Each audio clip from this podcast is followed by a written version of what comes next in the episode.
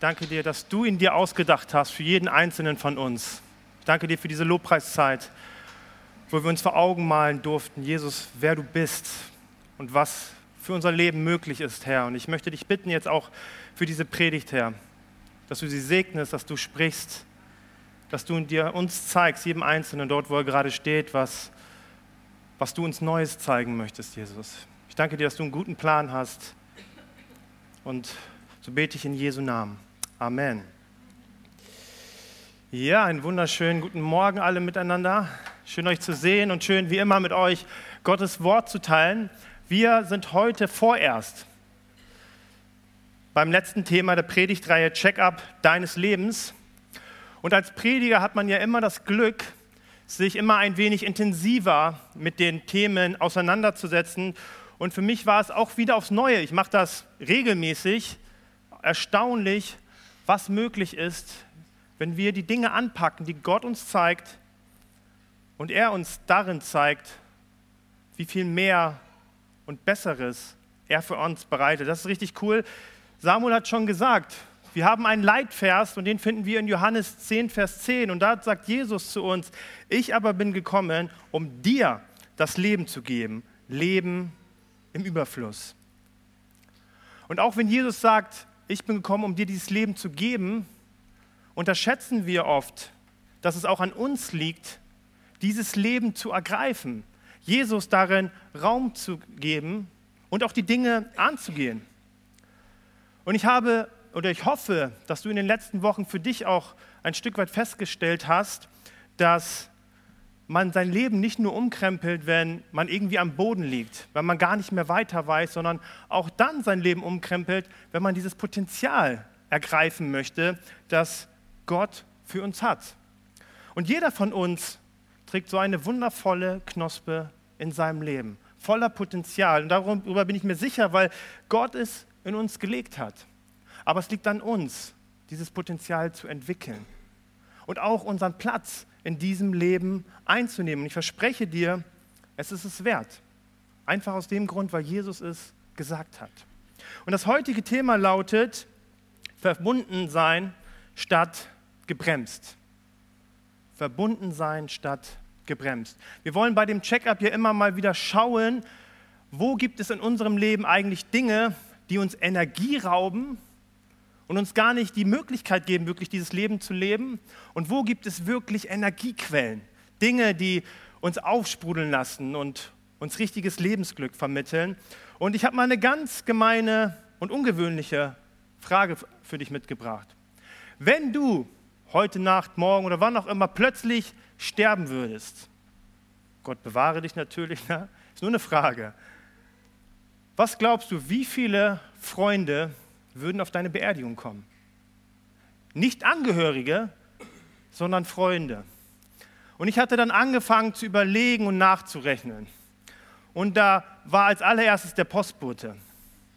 Der kommt an die Tür, er lächelt mich an und wenn wir uns sehen, wir haben so schön, und der bringt mir immer Geschenke. Dann die nette Kassiererin an der Kasse, die immer so freundlich zu mir ist, mir sagt, weil ich nicht rechnen kann, was ich bezahlen muss. Und natürlich diese tollen Leute bei mir im Fitnessstudios, die mir immer die besten Tipps geben, um noch durchtrainierter zu werden. Da war ich mir ganz sicher, hey, das sind meine Homies, die kommen auf jeden Fall auf meine Beerdigung. Ich hoffe auf jeden Fall, dass es bei dir nicht so ist, denn diese Menschen würden natürlich, oder ich sage zumindest wahrscheinlich, nicht auf unsere Beerdigung kommen.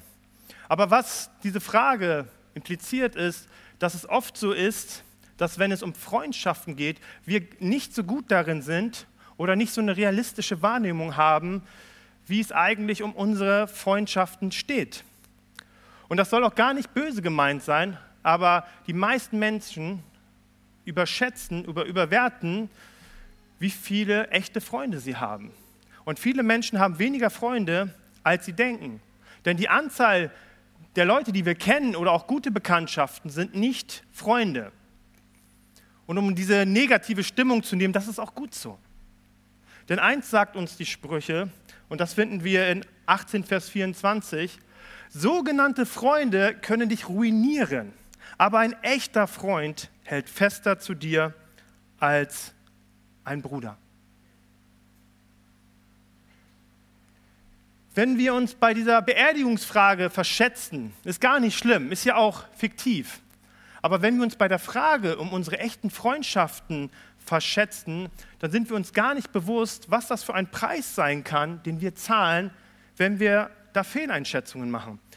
Salomo sagt uns in den Sprüchen, sie können uns ruinieren oder sie können eine wahrhafte Bereicherung für unser Leben sein. Und deswegen, wenn unsere Beziehung, deine, deine Freundschaft nicht in Ordnung sind, dann ist es schwer in deinem Leben, dieses Leben zu ergreifen, wenn es um Erfüllung geht. Aber wenn wir erkennen, wie bereichernd Freundschaften sind, dass sie nicht nur ein Geschenk sind, das, was wir oft damit verbinden, sondern dass wir auch Einfluss darauf haben können, wie sich gute Freundschaften entwickeln, dann werden wir feststellen oder merken, das hoffe ich für dich nach dieser Predigt, dass wir sagen, ja, Jesus ist es wert, an dieser Sache zu arbeiten und darüber, oder darüber auch einen Check-up durchzuführen. Und ich durfte an den unterschiedlichsten Orten, ich bin ja schon ein bisschen rumgekommen, durfte ich schon erfahren, wie wohltuend und bereichernd es ist, Menschen an der Seite zu haben, die einen vorwärts bringen. Menschen, die einen tragen, die einen unterstützen, die einen ermutigen. Aber ich merke auch, bin jetzt schon 34, jeden Morgen, Freunde, jeden Morgen entdecke ich ein neues graues Haar. Wirklich. Ja. Aber ich komme bald, nee, ich sag's lieber nicht. Das sag ich lieber nicht. Da ist hier der falsche Ort dafür. Ähm, aber ich merke, dass es immer schwieriger wird, auch mit meinem Alter und auch mit den Verantwortungen, die ich habe, diese Beziehungen, Freundschaften aufzubauen und sie zu pflegen. Und deswegen ist es so wichtig für mich, dass ich mich auch immer wieder bewusst dafür entscheide, dort Glaubensschritte zu gehen. Und ich habe mir gedacht, zu Beginn nochmal so einen kleinen Rundumblick, hey, was sind eigentlich Merkmale einer guten Freundschaft? Da kannst du bestimmt noch was hinzufügen oder die eine Sache ist die vielleicht nicht ganz so wichtig, aber das sind normalerweise Merkmale, die in einer guten Freundschaft vorhanden sind. In einer guten Freundschaft kennt man einander und das wirklich. Man muss in einer echten Freundschaft nicht irgendjemanden darstellen oder etwas sein, sondern ich darf sein, so wie ich wirklich bin. In einer echten Freundschaft liebt man einander.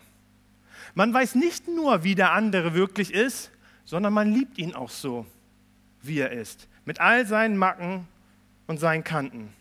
Der andere weiß, hey, hier muss ich keine Maske tragen, sondern es, hier ist ein Ort der Liebe, Annahme und Geborgenheit. In einer echten Freundschaft dient man einander. In einer Freundschaft geht es darum, ich weiß nicht mehr, wo es steht, aber ich glaube in Korinther, äh, Entschuldigung, Epheser oder Philippa. ähm, da sagt Paulus auch, hey, dient einander und stellt einander höher. Und das ist auch in einer echten Freundschaft so.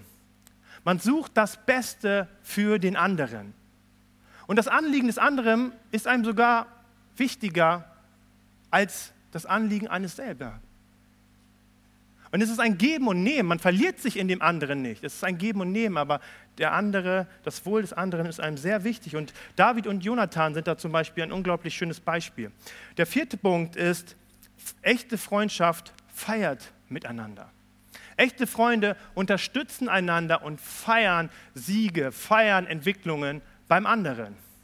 Und wenn der andere einen Erfolg hat, hey, dann fühlt sich das so an, als wenn man selber einen Erfolg erzielt hat.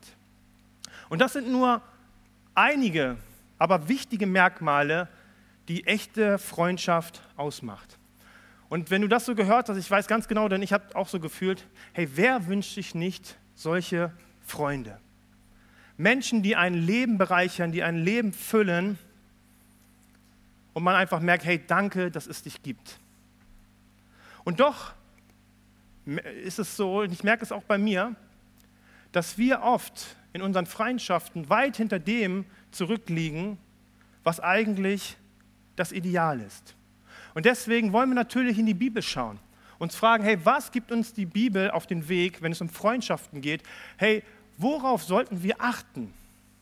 wenn wir uns Freundschaften aussuchen? Oder auch, wenn wir unsere Freunde angucken, was gibt es dort zu beachten? Ich habe als Jugendlicher ein Sprichwort gehört oder öfters zu hören bekommen und das hieß, pass auf, wer deine Freunde sind, denn so wirst du werden. Vielleicht hast du ihn auch gehört, ist nicht in der Bibel, aber ich musste diesen Satz hören und ich habe ihn überhaupt nicht leiden können. Und wahrscheinlich aus dem Grund, weil da echt Wahrheit drin steckt. Es war so der Versuch der Eltern, und bei mir war es auch manchmal die Oma, die, gesagt, die versucht haben, einen zu schützen und zu sagen, hey, pass auf dich auf, denn die dummen Entscheidungen anderer werden dich beeinflussen. Und das ist eine Wahrheit, die steht nicht so eins zu eins in der Bibel, aber Dummheit ist ansteckend. Und vielleicht hast du es schon mal in deinem Arbeitsumfeld erlebt oder du hast es äh, in deinem Freizeitumfeld erlebt, wo du in einem Umfeld bist, wo, äh, Umfeld bist, wo ständig vulgäre Begriffe benutzt werden. Oder du arbeitest vielleicht im Finanzbereich und du hast einen Kreis um dich herum, wo ständig nur darum geht, hey, wie machen wir heute mehr Geld? Und die Frage ist, sind vulgäre Begriffe und ist auch Habgier, ist das ansteckend? Und die Bibel sagt, ja. Ich merke das ganz schnell, wenn ich in irgendwelchen unterschiedlichen Kreisen unterwegs bin, wie da eine Kultur vorhanden ist und wie sie mich regelrecht reinziehen will. Und man kann da gar nichts gegen machen. So ist bestehende Kultur. Entweder du wirst sie annehmen oder du wirst dich in dieser Kultur nicht wohlfühlen und wieder alleine ziehen. Und so sagt uns die Sprüche eine Tatsache. Und wir lesen sie in 13, Vers 20. Wer sich zu Klugen gesellt, wird klug. Wer sich mit Dummkopfen befreundet, ist am Ende selbst der Dumme. Hey, wer mit faulen Menschen rumhängt, der wird nicht in zwei Jahren der fleißigste Mensch der Welt sein. Oder wer mit Menschen verkehrt, die so ohne Ziel durchs Leben gehen, der wird auf einmal nicht ein Visionär und wird irgendwas unglaublich Tolles erfinden. Nein, die Bibel sagt, das Gegenteil wird passieren. Und ich weiß, wenn es um Freunde geht, dass, dass das richtig hart klingt. Aber wenn wir ein Leben führen möchten, das uns Erfüllung bringt, dann sagt die Bibel, hey, dann brauchen wir Menschen mit einem guten, gottgewollten Charakter, der auf uns abfährt.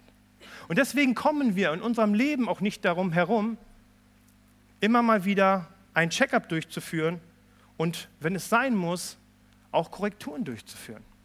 Und das ist mir ganz wichtig zu sagen. Es geht dabei nicht darum, zu urteilen über Menschen oder irgendwelche Lebensstile zu sagen, ja hier, du bist schlecht und mit dir will ich nichts mehr zu tun haben. Aber wir haben schon in der ersten und in der zweiten Predigt festgestellt, hey, wir haben nur dieses eine Leben und wir haben nur ein gewisses Kontingent und du musst mit diesem Kontingent aushalten. Und es ist wichtig, dass wir dieses Kontingent, was Gott uns gegeben hat, jeder von uns hat 24 Stunden, es so zu füllen, dass dadurch auch die Fülle Gottes in unser Leben hineinkommen kann. Und die Sprüche geben uns Hinweise.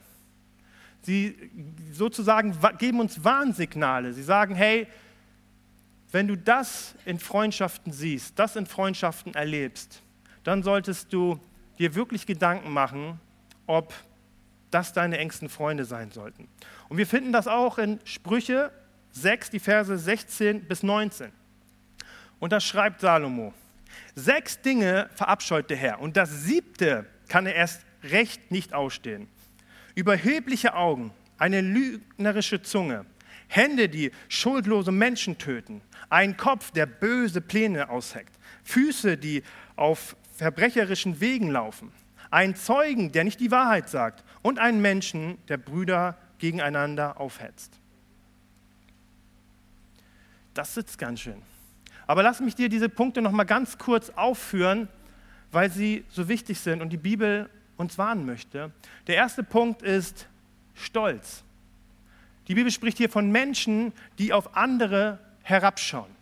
Menschen, die arrogant sind, die viel von sich sprechen, von dem, was ich habe, was ich kann, ich tue dies, ich tue das und ja, du natürlich nicht. Aber ich mache das. Und das kann sich auch im ganz frommen Gewand verkleiden.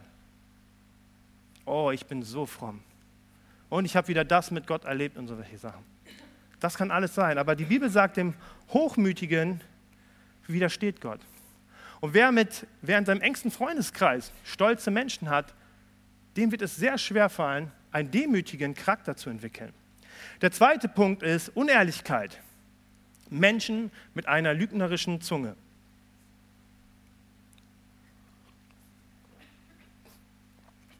die meisten von uns sind klug genug, sich von Menschen fernzuhalten, die offen lügen. Das ist klar.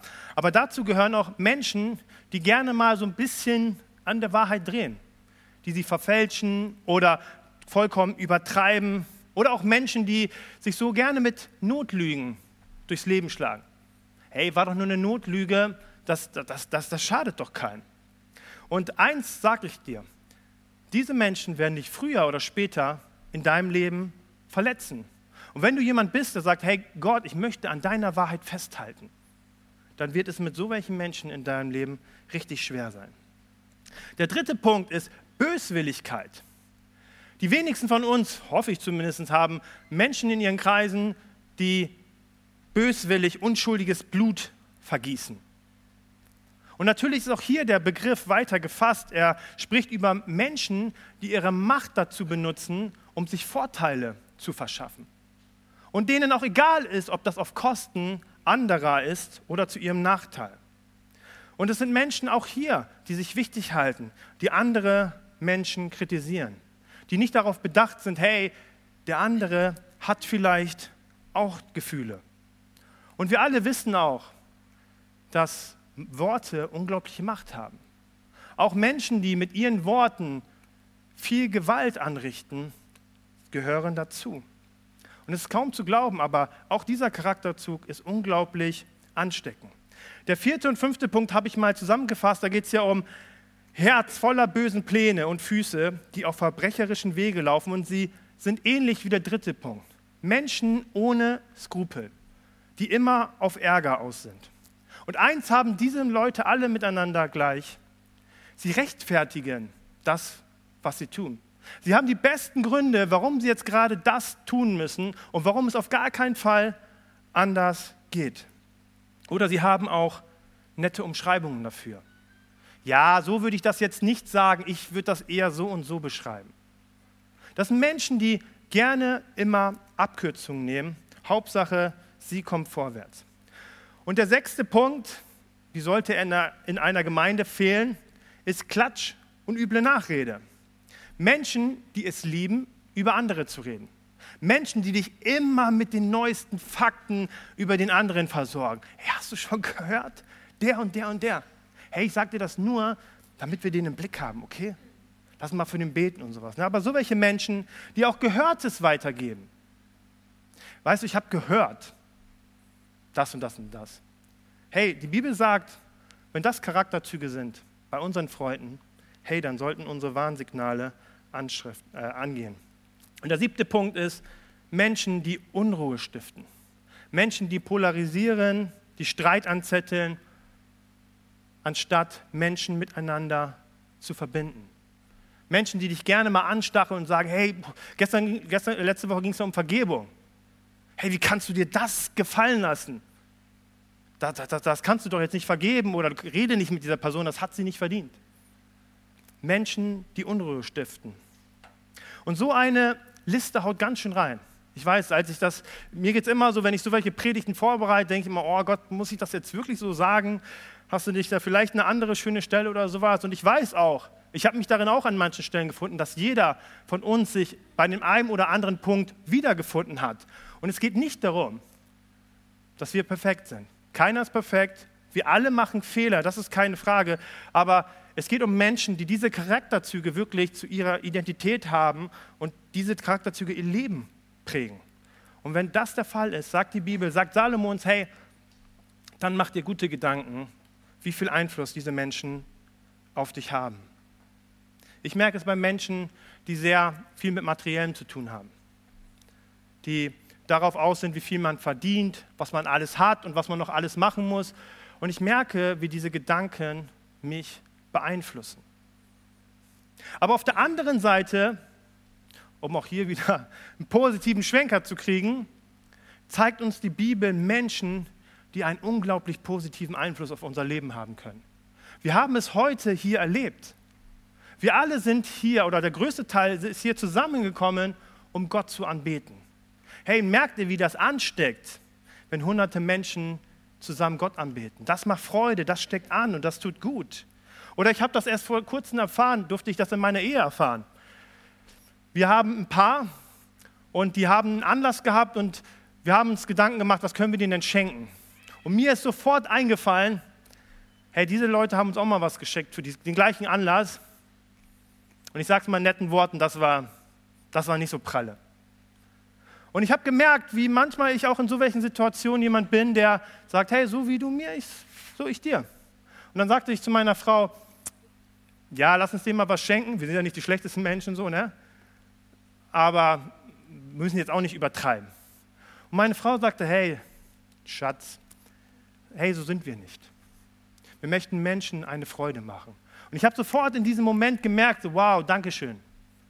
Danke, dass du mich wieder auf Kurs gebracht hast. Das hat mir richtig, richtig gut getan. Die Bibel zeigt uns also Menschen, worauf wir, worauf, wo, wobei wir Ausschau halten sollten. Wenn wir das bei Menschen sehen, hey, dann häng dich ihnen an. Und wir finden sie in Galater 5, Vers 22 und 23. Und dort wird die Frucht des Geistes beschrieben. Dort steht, der Geist Gottes dagegen lässt als Frucht eine Fülle von Gutem wachsen, nämlich Liebe, Freude und Frieden, Geduld, Freundlichkeit und Güte, Treue, Bescheidenheit und Selbstbeherrschung. Gegen all dies hat das Gesetz nichts einzuwenden. Hey, das sind alles Eigenschaften, die Gott, also Gottes Geist, in deinem Leben wachsen lassen möchte. Und deswegen, um diese Fülle Gottes in unserem Leben zu erfahren, brauchen wir auch Menschen in unserem Umfeld, die diesem Ziel fördern und die so, sozusagen auf uns abfärben. Hey, Menschen, die Frieden stiften, Menschen, die Ermutiger sind, Menschen, die verbinden und bescheiden sind. Und ohne so welche Menschen in deinem Leben wird es richtig schwierig, diese Fülle Gottes in deinem Leben zu, äh, zu erfahren. Also wir wissen jetzt, hey, worauf ist zu achten? Worauf ist zu achten, wenn ich über meine Freunde nachdenke? Und der nächste Schritt, den wir gehen sollten, ist zu überlegen, hey, wie tief sind eigentlich meine Freundschaften? Hey, nur wenn wir diese Freundschaften ehrlich einordnen, dann können wir auch gesunde Veränderungen wahrnehmen. Und wie gesagt, es geht nicht darum, Menschen zu verurteilen. Es geht auch nicht darum, wenn du jetzt aus der Predigt herausgehst und sagst, so hier, krack, krack, der raus, der raus, der raus. Es geht nicht darum, Menschen aus seinem Leben zu verbannen. Und dadurch sind auch schon auch im christlichen Kreis viele Verletzungen passiert, sondern es geht um unsere Ausrichtung in unserem Leben. Die Frage, wo wollen wir eigentlich mit unserem Leben hin und auch wo wollen wir mit unseren Freundschaften hin? Und ich habe es ja schon zu Anfang gesagt, es ist nicht selten so, dass wir glauben, dass gute Bekanntschaften Freunde sind. Der Typ vom Sport, mit dem ich zum was weiß ich was gehe, das ist mein Freund. Aber das eigentliche, was euch miteinander verbindet, ist vielleicht der Sport.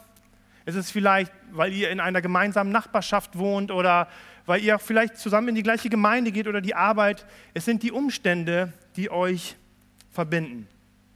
Und das möchte ich sagen, so welche Bekanntschaften sind keine falschen Freunde. Und sie sind auch absolut notwendig in deinem Leben. Aber sobald sich dieser Umstand verändert, wird sich auch eure Beziehung ändern. Und deswegen müssen wir uns fragen, wie viele von diesen Bekanntschaften haben wir eigentlich? Ist das alles, was ich habe? Denn bei diesen Bekanntschaften ist es so, du und der andere, wenn sich der Umstand ändert, ihr werdet auch ohne einander weitermachen. Das Leben geht voran. Und weil das Leben nur ein Kontingent hat, müssen wir uns fragen, hey, reicht es, dass unser Leben nur aus Bekanntschaften besteht oder investieren wir zu viel Zeit darin? Ist es vielleicht wichtig, in das wirklich Wichtige, zu investieren. Und das sind die echten Freundschaften. Ich habe es ja gerade eben schon beschrieben, was sie kennzeichnet. Und es hilft auch uns da, uns eins bewusst zu machen. Das habe ich für mich gemerkt oder gelernt, dass das mir geholfen hat, dass viele gute Freundschaften, die wir haben, trotzdem Freundschaften auf Zeit sind. Dass es viele gute und echte Freundschaften gibt, die vielleicht kein Leben lang halten. Ich bin ja schon ein paar Mal umgezogen und ich durfte richtig gute Freunde erleben. Menschen, die mir zur Seite standen, denen ich zur Seite stand. Und wenn dann ein großer Umzug war, eine große Entfernung, hat sich die Freundschaft verändert. Nicht mehr, weil wir uns nicht mehr gern hatten, weil die Nähe nicht mehr da war. Und ich habe mich schlecht gefühlt. Ich dachte so, hey, war das doch keine echte Freundschaft? Oder ähm, bin ich ein schlechter Freund? Nein, es gibt einfach Ereignisse im Leben, die passieren und dadurch verändern sich Dinge. Und das ist wichtig für uns, weil wir manchmal mit sehr unrealistischen Erwartungen an Freundschaften gehen und dadurch auch immer wieder enttäuscht werden. Veränderungen gehören zum Leben dazu. Und deswegen ist es manchmal wichtig, dass wir unsere Augen für die Realität öffnen, auch für Beziehungen. Dass manche Dinge, wie wir sie uns vielleicht idealistisch vorstellen, gar nicht so möglich sind. Aber damit möchte ich natürlich nicht die Tiefe und Echtheit von Freundschaften auf Zeit runterspielen. Hey, es ist ein Geschenk, so einen Menschen in seinem Leben zu haben. Und diese Liebe und Freundschaft, die einen verbindet, die darf man feiern und man darf dankbar sein. Aber diese äh, Freundschaften auf Lebenszeit, die kann man nicht erzwingen. Und sie sind manchmal ein Geschenk, aber sie sind uns nicht auf Ewigkeit gegeben. Also wenn du jetzt in der Lage bist, hey, mit Jesus mal wirklich zu schauen, hey, was sind wirklich Freunde, was sind vielleicht Bekanntschaften, hey, dann bist du in der Lage auch zu sagen, hey Jesus, jetzt möchte ich auch mich wirklich an die Arbeit machen. Die Frage ist, besteht dein Freundeskreis nur aus Bekanntschaften? Dann solltest du dir wirklich die Frage stellen und auch den Mut haben zu sagen, hey, für gute Freundschaften möchte ich Dinge bestutzen. Wisst ihr, als wir 2018 zurückgekommen sind, hatten wir das Glück, eine kleine Doppelhaushälfte zu kaufen und in diesem Garten stand so ein richtig schöner Apfelbaum. Ich dachte, so cool, kann ich mit meinen Kindern Apfel, Äpfel pflücken, wir können schön Saft daraus machen. Und dann kam der erste Sommer und die ganzen kleinen Äpfel lagen auf dem Boden. Ich dachte, ja, schöner Mist. Der Baum hatte Zweige in alle Himmelsrichtungen. Und die Leute, die vorher dort drin gewohnt haben, die waren alt. Und die haben diesen Baum nicht mehr gepflegt. Und ich habe mir gesagt, okay, Baum, du kriegst noch ein Jahr von mir, sonst ist finito. Und im nächsten Jahr genau dasselbe passiert. Und dann habe ich gesagt, okay, Kollege, war eine schöne Zeit. Und dann wurde der gestutzt.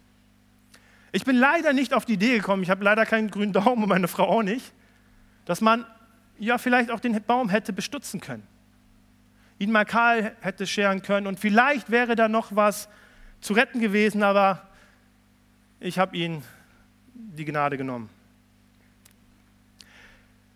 Das ist der schwierigste Teil, wenn es um Freundschaften geht. Den Mut aufzubringen, zu sagen, hey, ich habe nur dieses eine Leben und ich muss damit haushalten, dass ich Freundschaften in meinem Leben habe, die nicht nur Energie ziehen oder die nicht nur ein netter Zeitvertreib sind, sondern die wirklich, das was auch in der ersten Predigt war, die eine Lebensquelle für uns sind, wodurch wir auch richtige äh, Früchte tragen können. Und wenn wir nicht stutzen, ist kein Raum dafür da, damit etwas Neues entstehen kann. Also mach auf jeden Fall nicht diesen Weg, den ich mit diesem Baum gegangen bin. Und natürlich gibt es auch, das möchte ich auch nochmal sagen, weil es ist echt ein sensibles Thema, dass es auch schwierige Zeiten gibt, wo Freundschaften durchgehen. Man muss nicht gleich sagen, hier, du hast dich zwei Wochen blöd verhalten, hier, bist auf meiner schwarzen Liste. Nein, aber es geht um die Ausrichtung. Und wenn du den Bedarf siehst, wenn du merkst, hey, du hast aktuell keine Freundschaften in deinem Leben, die wirklich eine Energiequelle für dich sind, die dich im Glauben weiterbringen, dann musst du Platz schaffen. Und ich habe das bei mir nach zwei Jahren Pandemie feststellen müssen. Nicht, dass ich stutzen musste, sondern dass ich in dieser Zeit irgendwie froh war, dass ich mit meinen äh, Kräften und all das, was so auf uns alles eingeprasselt ist, klarkam, aber nicht mehr in richtig gute Freundschaften investiert habe. Dass ich gemerkt habe, hey krass, ich kenne viele Leute, ich habe Bekanntschaften, mir ist nicht langweilig, aber ich habe wenig Freundschaften, die aktuell mein Leben prägen, die eine Energiequelle sind und die mein Leben bereichern. Und deswegen war es für mich auch ein wichtiger Schritt zu sagen, hey Daniel, du musst die Entscheidung treffen. Du musst die Initiative treffen, darin zu investieren. Denn nur so kann auch etwas Neues entstehen. Und deswegen möchte ich dir, über Freundschaften könnte man so viel sagen und ich könnte es auch so viel sagen, aber ich möchte dir nur noch mal ein paar Anregungen geben. Ganz einfache Basics. Aber wie gesagt, ich bin ein Mann der Basics, die müssen wir uns immer wieder bewusst machen, um in das Richtige zu investieren. Der erste Punkt ist, wie es in allen Bereichen unseres Lebens geht. Hey, fang an mit kleinen Schritten. Vielleicht hast du auch so einen Freund oder hattest einen Freund, viele sind ja auch schon nicht mehr jetzt hier 15 oder sowas, der sich verliebt hat und Hals über Kopf in eine Beziehung geschmissen hat. Und da hat man nach einem Monat festgestellt, so, uff, die passen gar nicht zusammen.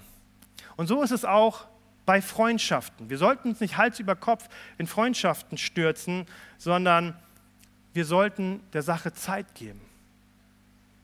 Freundschaften ist was sehr Wertvolles und deswegen sollte man sich auch Zeit nehmen, diese Freundschaften geduldig aufzubauen. Der zweite Punkt ist aus der Predigt 2 von der Check-up, investiere Zeit. Und in der zweiten Predigt war die Message, hey, ein geordnetes Leben und ein geordneter Kalender ist ein nützliches Werkzeug, um Raum zu schaffen für das Wesentliche. Und wenn du merkst, hey, ich habe mich schon so lange nicht mehr mit meinem Freund getroffen oder mit meiner Freundin, aber ich schaff's nicht. Das steht an und das steht an, das steht an. Hey, dann ist es für dich an der Zeit, dafür Raum zu schaffen. Ein weiterer ganz wichtiger Punkt sind gemeinsame Erlebnisse. Wir Deutschen trinken gerne Kaffee zusammen. So, deswegen haben Männer auch nicht so viele Freunde, weil wir Männer einfach nicht so viel Kaffee trinken und so viel tra tratschen. Hey, jetzt, jetzt, das kann ich leider nicht mehr nehmen, okay. Ich habe schon verloren, ich weiß. Ähm, aber gemeinsame Erlebnisse schaffen gemeinsame Erinnerungen. Wisst ihr, ich fahre jetzt am 26. September, ich freue mich richtig drauf auf die Bundeskonferenz. Und ich fahre zusammen mit Annalena und mit Lydia dorthin. Und ich weiß ganz genau, hey, das ist eine coole Konferenz von unserem Bund. Der wird uns nicht nur persönlich gut tun, sondern der wird uns auch als Team stärken. Oder wir starten heute eine kleine Freizeit mit der Jugend. Wir wollen hier fünf Tage zusammen hausen. Fünf Tage auf Matratze mit 34, ich weiß. Aber hey, Melanie ist sogar noch zwei Jahre älter als ich. So. Aber uns ist es so wichtig, dass diese Jugend, die auch so neu zusammengekommen ist, dass dort Räume entstehen, wo sie einander kennenlernen können wo Freundschaften sich entwickeln können, wo gemeinsame Erlebnisse vor Gott und auch miteinander entstehen können. Und so ist es wichtig, dass in einer guten Freundschaft gemeinsame Ereignisse geschaffen werden, damit man gemeinsame Erinnerungen hat. Und ein weiterer Punkt ist, wenn wir schon Schritte gegangen sind, ist, Bekanntschaften und Freundschaften unterscheiden sich ja dadurch, dass man einander kennt. Und irgendwann ist es wichtig, in Freundschaften. Und auch dadurch wachsen sie nur, dass man seine Masken fallen lässt. Dass man sich dem anderen anvertraut, wie man wirklich ist.